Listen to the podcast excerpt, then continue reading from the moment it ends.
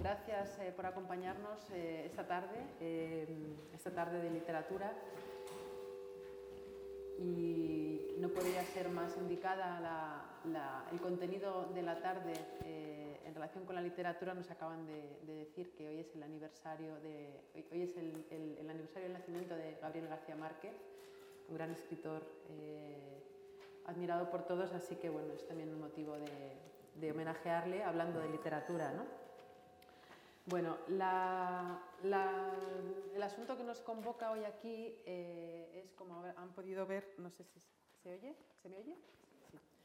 Eh, la presentación de dos libros de un autor marroquí que nos acompaña esta tarde, Omar Berrada, eh, dos, libros escritos en francés y traducidos del francés al castellano y por tanto dos libros que representan una parte de la literatura marroquí, que es lo que conocemos como literatura de expresión francesa, eh, y que también forma parte de, este eh, panorama rico eh, e interesantísimo de la producción literaria de ese país. Es decir, puede parecer una obviedad cuando decimos que no todos los autores marroquíes se expresan en árabe, pero para muchos aún sigue sorprendiendo eh, y lo cierto es que es importante reconocer la producción de estos autores porque contribuyen de igual manera a la riqueza del panorama literario de ese país.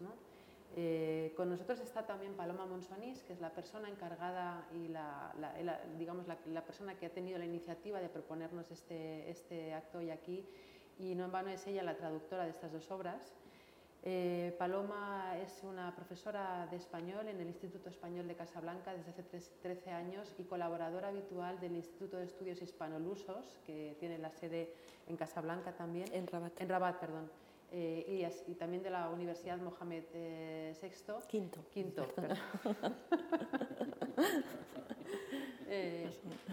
y bueno, sus colaboraciones son precisamente en materia de traducción. Ella ha traducido ya numerosos textos del francés y, de alguna forma se ha convertido en la traductora de, Omar Berrada eh, en nuestro país. Gracias a ella es como podemos conocer las dos obras que aquí presentamos y que están a la venta a la salida en el puesto que tiene la, librería Balquís. Son estas dos eh, eh, novelas que, que, tengo en mi mano. ¿no?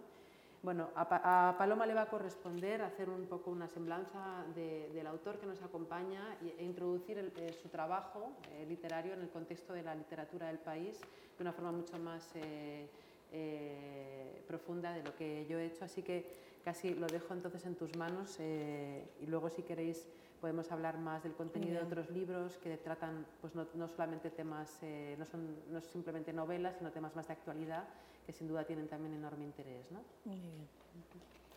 Hola, buenas tardes. Bueno, pues eh, Omar Berrada nació en Fez, en el seno de una familia acomodada, licenciado en Ciencias Políticas por la Universidad de Rabat. Ampliará más tarde sus estudios en París. Hombre polifacético, jefe de empresa, escritor, pintor y escultor, y un gran amante de la música árabe-andalusí. Este autor es uno de los raros escritores magrebíes de expresión francesa que no habla de sí mismo, pues no tiene una novela autobiográfica. Escritor comprometido, que demuestra un gran interés y una gran preocupación por la sociedad que le rodea, retratando a la manera de Zola la sociedad en la que vive, sus personajes sencillos, los desheredados del mundo. Podría citar aquí al novelista Mohamed Choukri, pues habla también del Marruecos pobre en su novela autobiográfica El Panasecas, por ejemplo, aunque lo hace con un lenguaje más desgarrador, directo y naturalista, fruto de una experiencia personal, y no de la observación atenta y sin interferencias, privilegiada incluso de un autor que, como Berrada, no ha sufrido la miseria en persona, pero ha demostrado un profundo interés y sensibilidad para conocerla y explicarla. La mirada de Omar Berrada nos ofrece otra perspectiva de Marruecos lejos de los clichés de las postales destinadas a los turistas. Desde una sensibilidad nativa, relata la realidad profunda de este país, tan complejo y tan atractivo a la vez. El lenguaje que utiliza es al mismo tiempo poético y desgarrador. Hay que destacar con qué habilidad presenta imágenes de una belleza descriptiva y emotiva que, sin embargo, están mostrándonos una realidad atroz. Es como si su escritura tuviera dos niveles de lectura o dos posibilidades de comprensión. sin hacer apología de la pobreza, de la ignorancia o de la violencia. Utiliza, más que un lenguaje naturalista, un lenguaje casi místico, elaborado a base de mil filigranas lingüísticas. Y esto puede que tenga mucho que ver con que Omar Berrada escribe en francés pero piensa en árabe dialectal. Y con este lenguaje ayuda al lector a adentrarse en esos mundos que a priori parecen carecer de todo atractivo. La forma de su lenguaje es la puerta de entrada a esos mundos y yo la definiría como literariamente hermosa. Se podría decir que puede hacer entrar al lector en trance. Este autor ha publicado tres novelas, dos de las cuales han sido traducidas al español, El incensario y Vuelo de gaviotas. Esta última, también traducida al árabe, está en, la casa, en la editorial y saldrá dentro de pocos, dentro de medio mes más o menos. Ha sido una pena no poderla traer, pero bueno. Su primera novela, El incensario, estuvo nominada en la segunda edición de los premios literarios La Mamunia. El editor dice de ella que es más genuina, más cruda y más profunda que Las voces de Marrakech, de Elias Canetti. El incensario es una novela cargada de espiritualidad.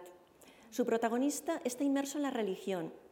El autor cuenta la vida en una gran ciudad de Marruecos, de los desheredados, de gentes que desde que nacen están marcadas por un destino sin condiciones dignas para seguir adelante. Sin acceso a una educación, personas sometidas a una fatalidad de la que no saben ni pueden salir. ¿Y cuál es esta fatalidad? La herencia inevitable de la miseria.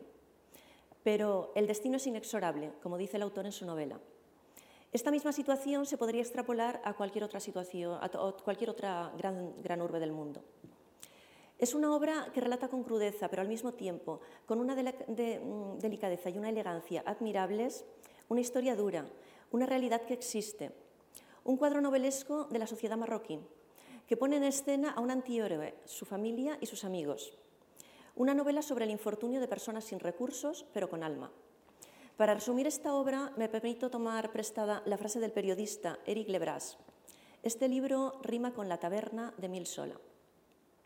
Su segunda novela, Tête de Serpent, estoy ahora traduciéndola y seguramente se publicará en España hacia finales de este año. Pone en escena la historia de un niño llamado Otman, huérfano aunque sus padres estaban todavía vivos pues se vieron forzados a ofrecerlo a su tío, el patriarca de la familia. Maltratado, mal amado, el niño va a cultivar a lo largo de los años un sentimiento de odio, de venganza y de inestabilidad afectiva, que le llevará derecho al fracaso. Un verdadero descenso a los infiernos se pone en marcha. A través de la historia de Otman, el autor arrastra al lector al universo de las familias tradicionales marroquíes. Evoca ciertos usos y costumbres del Magreb y en particular de la burguesía de Fez. Omar Berrada cuenta la historia a través de un viejo narrador, evocando así la tradición oral muy presente en la cultura marroquí. De esta forma, el escritor emplea a propósito un vocabulario donde se incluyen metáforas y expresiones populares sacadas de la darilla. Ted de Serpent, cabeza de serpiente, nos lleva hacia una especie de cuento, a la vez atractivo y repulsivo, donde la intimidad sale a la luz de manera implacable. Vuelo de gaviotas es última novela. Bushta, el hijo de Ahmed, el protagonista del incensario, abandona su casa y su familia en la adolescencia. Este libro cuenta la historia de este chico años después.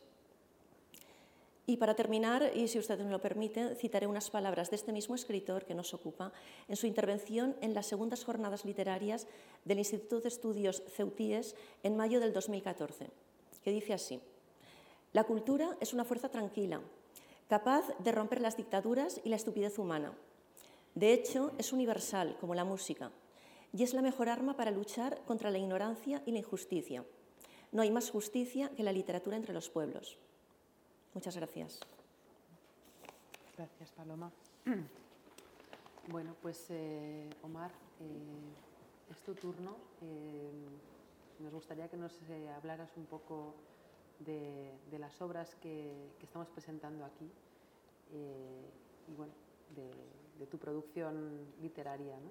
Eh, yo creo que también Paloma iba a establecer un pequeño diálogo contigo, pero quizá empezamos escuchando eh, tu presentación eh, sobre el tema. Uh -huh. Merci.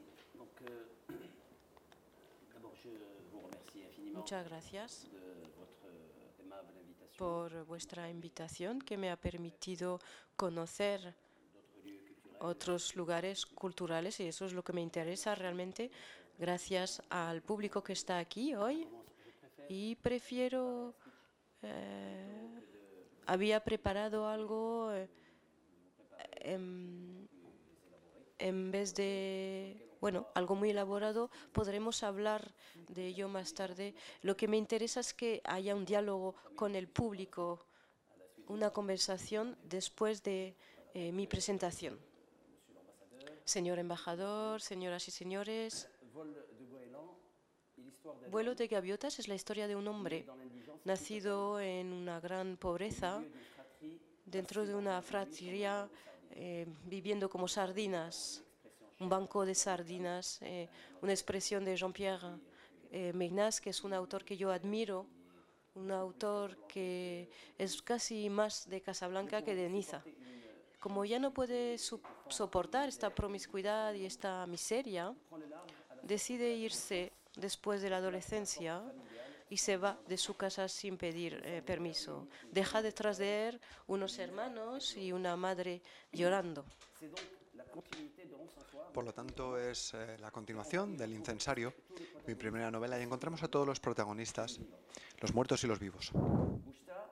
Musta, el antihéroe de mi novela, vive en una ciudad tentacular en la que domina un marabú construido y, em, y golpeado por los vientos y a través por donde sobrevuelan las gaviotas. Encontramos a Casablanca en esta descripción. varios años más tarde encontramos a nuestro hombre en otra vida, eh, bueno, mucho más agradable, casada, casado con una andaluza, esperando un hijo, no le falta nada, o al menos eso cree él, hasta el momento en que quiere, necesita reencontrarse con los suyos. Vuelve a lo que ha dejado atrás, con una existencia, dejando una existencia serena y tranquila. Y llegando, buceando en su memoria, remonta entonces todo. En cierta forma, como un pulgarcito, va, va recuperando todas las piezas de su existencia que quedaron en el pasado con la ayuda de un amigo. Eh, en cierta forma, un poco como un cuadro de Don Quijote de la Mancha. Con su amigo va a hacer eh, una pequeña tournée por todos los países para encontrar las, eh, las piezas que dejó atrás de su propia existencia. Por lo tanto, será un vía, crucis eh, hasta el desenlace final, que no es lo que el lector espera en este tipo de novelas. Al final de la obra, el epílogo se abre a una nueva historia como una ventana que se abre a un campo florido ante la esperanza. Bueno, no voy a leer. Más allá de la ficción, cuando se escribe una novela, en mi opinión, en mi humilde opinión, es siempre una excusa para poder transmitir algo. Y ese algo que quiero transmitir, lo quiero transmitir eh, a imagen del libro de Kalila Wadimna, eh, un libro del siglo XII que habla de los vuelos de, de pájaros, el pájaro que va hacia su Dios, hacia su maestro, y los uh, sufíes y los que aman la espiritualidad lo entenderán. Por lo tanto, este vuelo de gaviotas, este libro, en la búsqueda eh, a la que vuelvo, siempre vuelvo a Don Quijote de la Mancha, esa búsqueda, que es una búsqueda absoluta para encontrar los orígenes, es una búsqueda en la que uno encuentra su, su, ser. Ibn al-Arabi, al que todo el mundo conoce, creo yo, trabajó mucho sobre este encuentro de uno mismo en esa búsqueda de lo absoluto, de la divinidad, de espiritualidad. Cuando hablamos del marabú, que está, eh, bueno, eh, con, las personas pobres o no pobres. Eh, van a verle eh, cada jueves por la tarde, el viernes, como saben, es el día festivo en Marruecos. para que les eh, para que las eh, para escuchar las bienaventuranzas eso me, llega me llega muy hondo en el siglo XXI estamos en el siglo XXI y todavía creemos en personas que, que nos van a predecir el futuro me intriga ese es el el, objeto de digamos la historia es un pretexto para decir lo que se piensa más o menos prefiero dejarles no en la duda pero sí que puedan impregnarse de la lectura de esta novela, eh, que realmente me sale de muy hondo. Eh,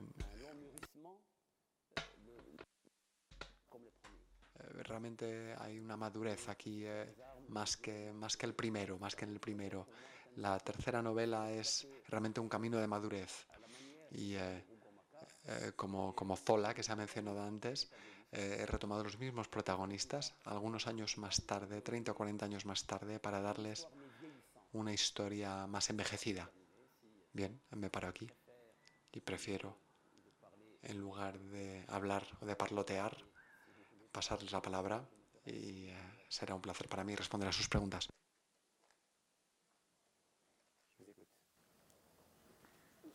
Paloma, no sé si quieres eh, tú romper el hielo. Eh,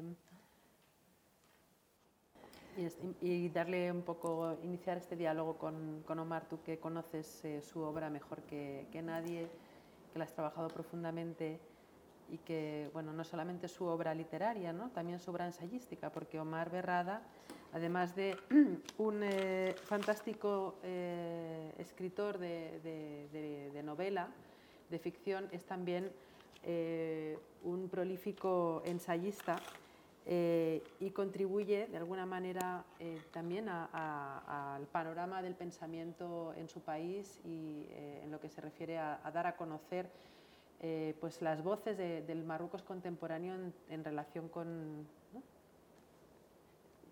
Tienes que... No, sí, sí, En relación con... A ver, aquí, perdona. En relación con asuntos que son de, actualidad y de interés para, para, todos, no solamente en Marruecos, sino también fuera. ¿no? Nos hablaba de estos dos libros que, acaba de, bueno, que ha publicado recientemente, uno más eh, reciente que otro, que son realmente una polifonía de, eh, temas de actualidad en Marruecos en los que distintas personas eh, de, digamos, de ámbitos profesionales y, y, creativos distintos opinan en torno a un mismo tema. ¿no? Quizá Omar luego nos pueda hablar un poquito más de esto. ¿no? Pero, pero si quieres eh, bueno, eh, introducir un poquito más su trabajo literario en esta otra dimensión, Paloma. Bueno, yo puedo hablar como traductora y puedo comentar pues que Omar Berrada tiene una cierta dificultad a la hora de traducir, eh, lo he comentado ya aquí, porque Omar Berrada escribe en francés, pero piensa, piensa en árabe dialectal, es el, la darilla. Y entonces esto pues, introduce una dificultad a la traducción. ¿Por qué? Pues porque la darilla es muy rica. Eh, lingüísticamente es eh, mucho más rica. ¿no? Que, entonces esto pues, le da una cierta dificultad, pero al mismo tiempo pues, es un, ha sido un reto para mí. Y bueno, y esto es lo que tiene Omar Berrada, ¿no? de particular para traducir, ¿no? para traducirlo. Pero yo pienso que Omar Berrada puede hablar mejor de, de sus libros. Sí, y a lo mejor nos puede contarnos un poco mejor. esta cuestión difícil de entender, ¿no? Eh, o en principio difícil de entender, de pensar en un idioma y expresar ese pensamiento en otro, ¿no? Es, eh, sin, sin, que signifique una traducción, entiendo, ¿no?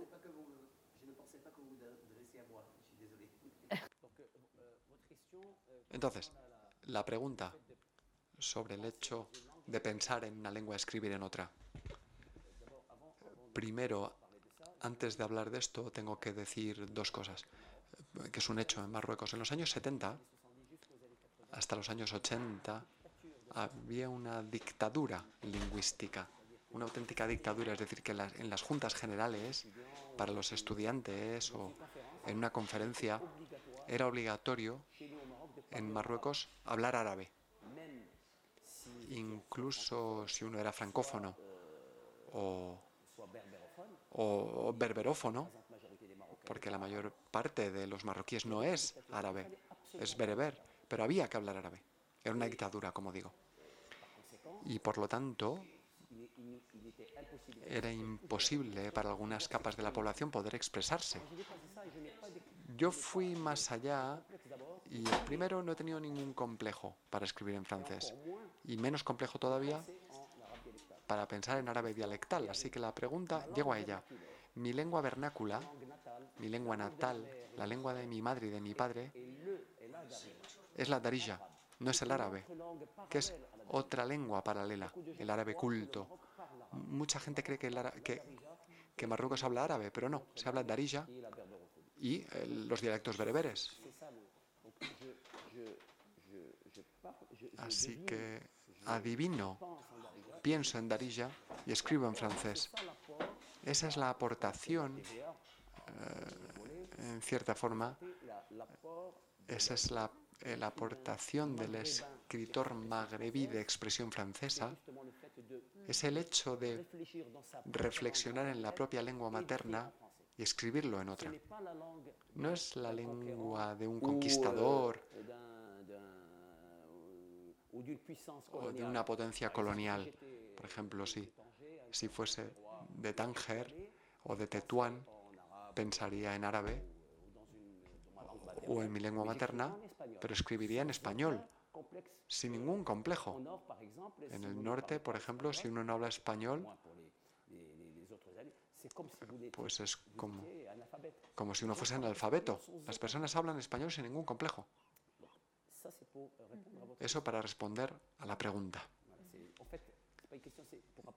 Esto, bueno, para precisar la pregunta, porque las etiquetas y los clichés realmente son muy duras. Mucha gente sigue pensando que somos un país eh, islamista, arabófono, árabe. Em, sí, podemos hablar árabe, tal vez somos arabófonos e hispanófonos y, y francófonos. Y no, anglófonos no. Eh,